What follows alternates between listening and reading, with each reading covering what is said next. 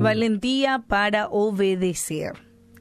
Y Daniel es un ejemplo excelente de cómo vivir con convicciones bíblicas, aun cuando hacerlo podría poner en riesgo hasta tu propia vida.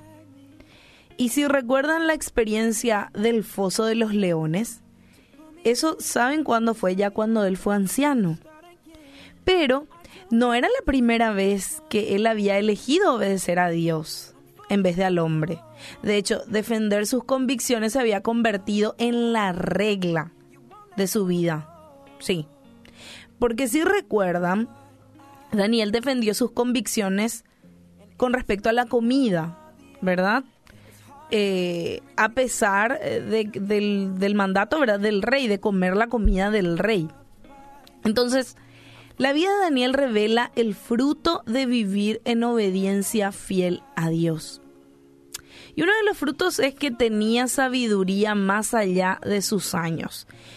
Como les comentaba, después de que Daniel defendió sus convicciones con respecto a la comida, el Señor le dio mayor conocimiento, sabiduría y entendimiento que a todos los demás consejeros del rey. Eso dice en Deuteronomio 1, 17 al 21 pueden ir a leerlo y allí está, ¿verdad? Porque dice que les hizo más sabios que a todos los consejeros, incluso del rey. Así que el Señor le proveyó de mucha sabiduría. También otro fruto que vemos en, en, la vida de Daniel, ¿verdad? Y que revela el fruto de vivir en obediencia fiel a Dios, es que Dios le concedió el favor de los reyes.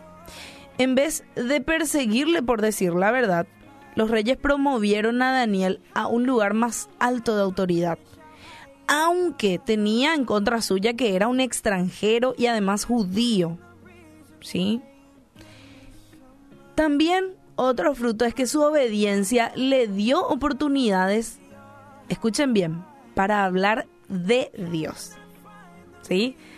No lo hizo hablando de sí mismo, ¿verdad? Eso me llama mucho la atención, sino para hablar de Dios. Si Daniel hubiera elegido mezclarse de repente con la cultura, con los reyes de Babilonia, con los reyes persas, probablemente ni le habrían notado, ¿verdad?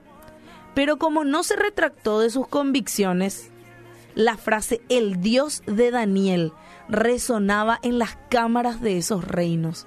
Yo me imagino y cómo Dios fue glorificado a través de eso.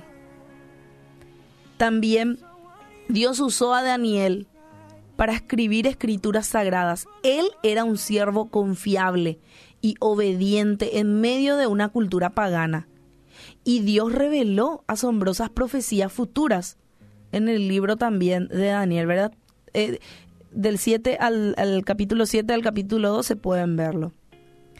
Así que aunque vos y yo no estemos delante de reyes en palacios o de leones en un foso, mira, yo te animo, vos también podés ser usado por Dios.